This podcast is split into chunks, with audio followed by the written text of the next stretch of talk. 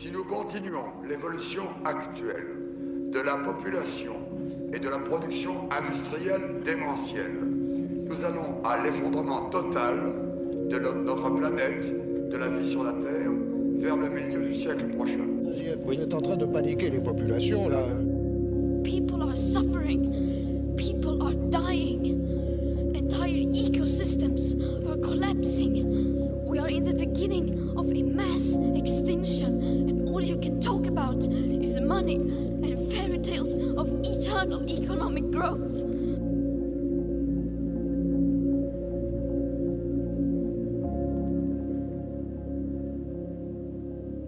Bonjour à toutes et à tous. Seulement quelques jours après la COP26, la grande conférence internationale sur le climat, nous essaierons ensemble de décortiquer ces deux semaines de décision, ou pas. Mais je ne serai pas seul car je suis accompagné d'Eléa Blin, lycéenne engagée qui a pu participer à certains points forts de cette conférence. Bonjour Eléa. Bonjour Romain. Mais avant toute chose, c'est quoi la COP26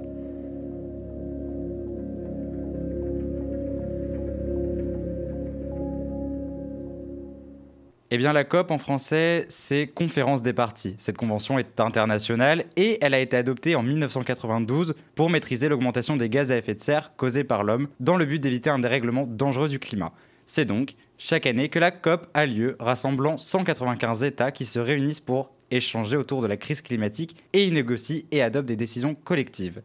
Cette année, c'est la COP26 qui réunit ces chefs d'État à Glasgow. Et aujourd'hui, j'accueille Eléa Blin, élève du lycée pilote innovant international, qui a pu, comme je l'ai dit en introduction, participer à la COP26. Alors déjà, Eléa, comment est-ce que tu t'es retrouvée à assister à certains points forts de cette COP et quel a été ton rôle?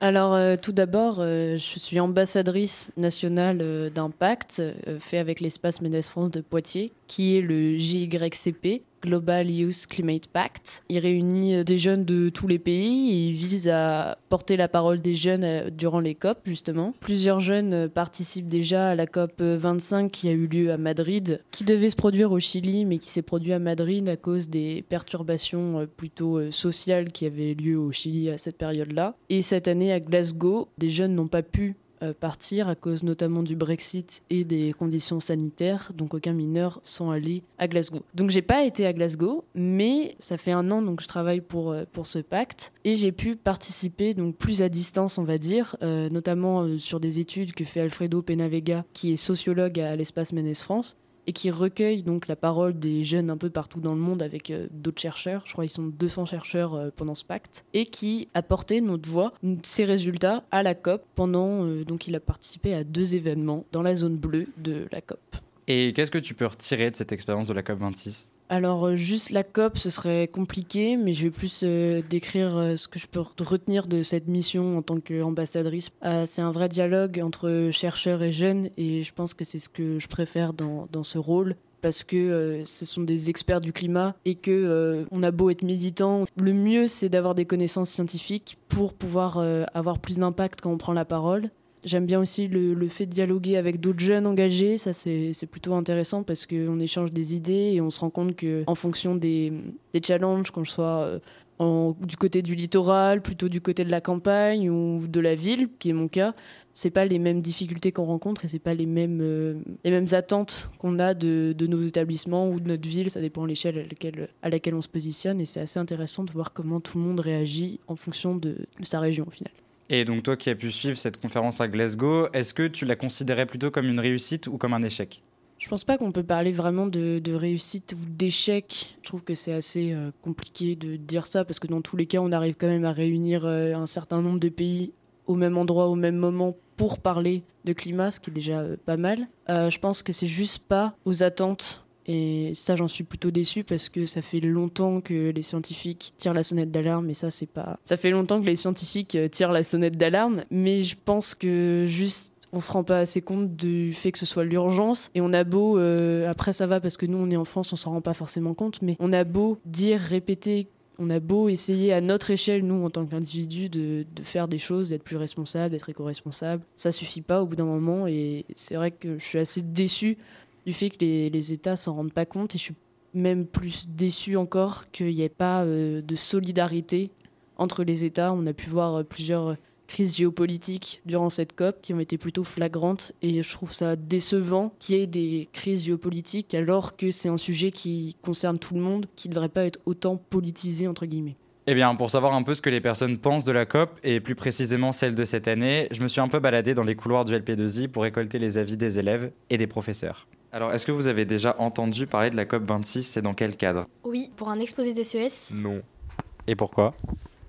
Parce que ça m'intéresse pas Euh, l'environnement. oui, j'ai entendu parler de la COP26, déjà parce que euh, je suis, je suis éco-déléguée et du coup j'ai assisté à, à une réunion euh, du développement durable. Bah, bien sûr que j'ai déjà entendu parler de la COP26 avec euh, des médias un peu conventionnels comme par exemple la radio. Alors oui, j'ai entendu euh, parler de la COP26 euh, dans le cadre de euh, mes activités et professionnelles et bien sûr parce que je suis euh, les actualités, euh, je m'intéresse à, à toutes ces questions, donc euh, oui, bien sûr. Est-ce que vous pensez qu'une conférence mondiale comme la COP est une bonne réaction face au changement climatique? Je pense pas que ça puisse réellement le régler étant donné qu'il manque déjà des grosses puissances dans ça, notamment la Chine. Alors, je ne sais pas si c'est une bonne réaction. En tout cas, cette conférence a le mérite d'exister, a le mérite de faire euh, discuter, échanger euh, différents acteurs sur, ces, euh, sur cette question euh, fondamentale. Est-ce que tu fais confiance aux gouvernements mondiaux pour régler cette situation?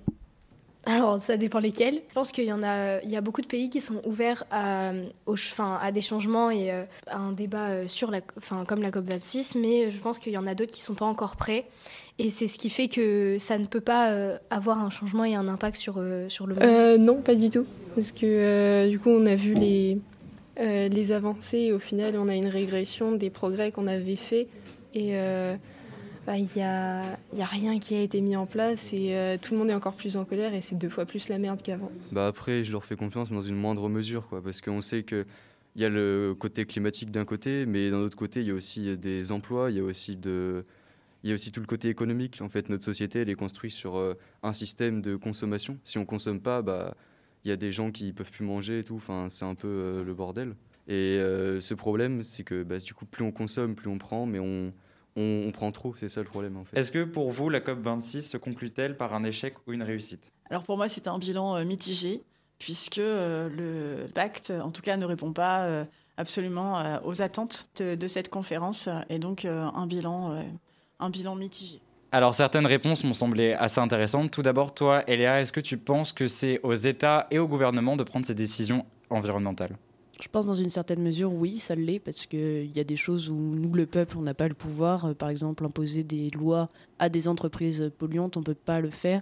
Je pense que c'est aussi une collaboration entre États et nations, parce qu'il y a des pays euh, pauvres qui n'ont pas fait, par exemple, la transition euh, énergétique, et qui devront passer par nous, comme on l'a fait, des phases euh, de transition, enfin, un bilan énergétique en tout cas important parce qu'ils vont utiliser des énergies fossiles ou des choses comme ça. Et ça, ils pourront pas passer directement de rien à une énergie verte directe. Et je pense que c'est cette collectivité qui manque et qui doit changer. Oui, les, États doivent prendre des décisions et un bout d'un moment, il faut que il se passe des choses comme ça. Parce que, euh, comme euh, ça a été dit dans, dans un des podcasts, au bout d'un moment, l'économie et la politique se rencontrent et c'est à ce moment-là que l'État agit. Alors moi j'aimerais bien que l'on revienne sur l'un des temps forts de cette conférence qui a amené à la déception du président de la COP26, Alok Sharma. May I just say to all uh, delegates, um, I apologize for the way this process has unfolded, um, and uh, I'm deeply sorry. I also understand the, the deep disappointment, but I think, as you have noted, it's also vital that we um, protect this package.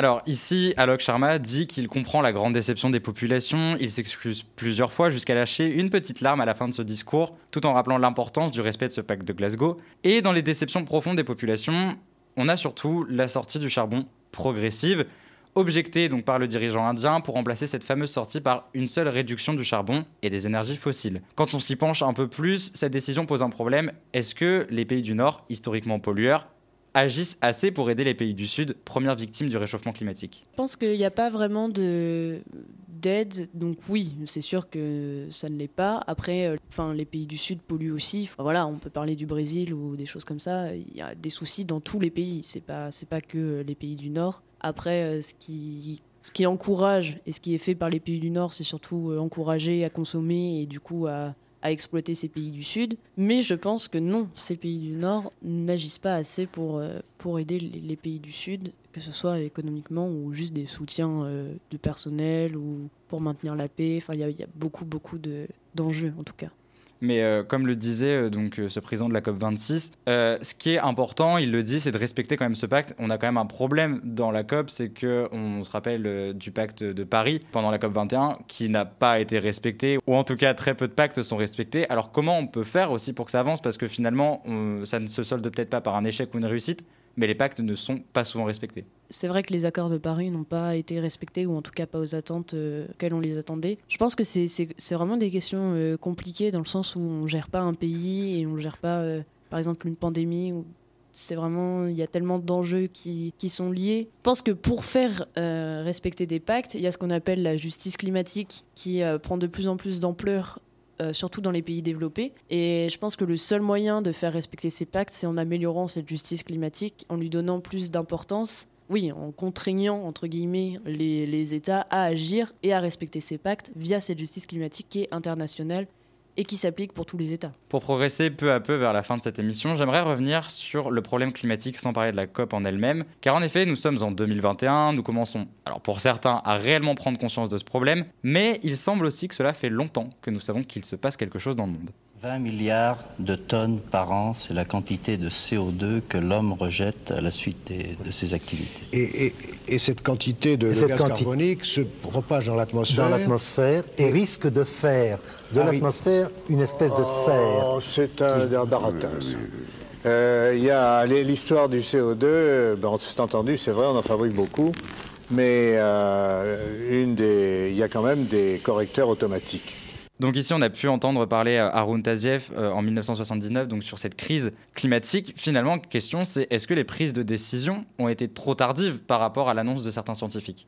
Bien sûr que ça a été trop tardif et c'est le, principal souci, c'est qu'on repousse la chose et j'en ai parlé justement avec des, chercheurs, j'ai euh, eu l'occasion d'en parler. Quand on donne des chiffres qui semblent minimes ou exagérés, ça fait pas forcément réagir. C'est vrai que quand on dit bah euh, l'eau va monter de je sais pas 0,5 mm par an, ça semble négligeable, mais quand on se rend compte que dans 50 ans, ce sera de, je sais pas, 50 mètres, bah on se dit oui, c'est que dans 50 ans. Donc on repousse l'échéance, et c'est ce qui est souvent fait en politique, mais c'est le souci aussi des quinquennats de 5 ans qui oblige aussi à repousser euh, plus ou moins. Et c'est là où euh, je pense que l'opinion publique aurait dû aussi avoir une prise de décision euh, plus tôt, et les recherches scientifiques aussi auraient dû être exposées et expliquées plus tôt, que ce soit dans l'éducation ou même au grand public ça aurait dû, euh, l'opinion publique en, tout cas, aurait dû se faire plus tôt pour que les politiques après euh, se fassent plus, plus tôt aussi. Oui, puis on a pris ces scientifiques aussi pour des fous. Enfin, alors là, j'ai pris cet extrait. Dans mon introduction, j'ai pris aussi euh, un extrait de quelqu'un qui dit Vous êtes en train d'affoler les populations. C'est vrai qu'on voyait ça aussi comme un message de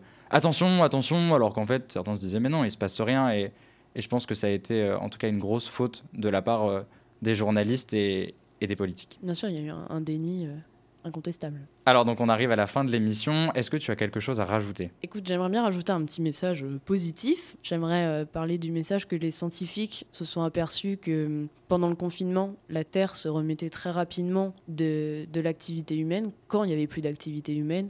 Ce qui est assez positif parce que ce sera, euh, on peut toujours changer des choses encore actuellement. Je pense qu'il va falloir faire vite que de toute façon c'est un peu tard pour euh, certaines modifications, certaines conséquences qui ne pourront pas euh, être changées. Mais euh, en revanche, il ne faut pas rien faire dans le sens où c'est trop tard. On peut toujours encore faire quelque chose et toujours à son échelle. Eh bien merci, merci beaucoup d'avoir répondu à mes questions et d'avoir accepté de débattre avec moi. Merci à vous, à vous de nous avoir écoutés. On espère que vous en aurez appris un peu plus sur cette conférence mondiale et sur ces thématiques si importantes aujourd'hui. Merci Romain. Si nous continuons l'évolution actuelle de la population et de la production industrielle démentielle, nous allons à l'effondrement total de notre planète, de la vie sur la Terre, vers le milieu du siècle prochain. Vous êtes en train de paniquer les populations, là. People are suffering. People are dying. Entire ecosystems are collapsing. We are in the beginning of a mass extinction. Talk about is money and fairy tales of eternal economic growth.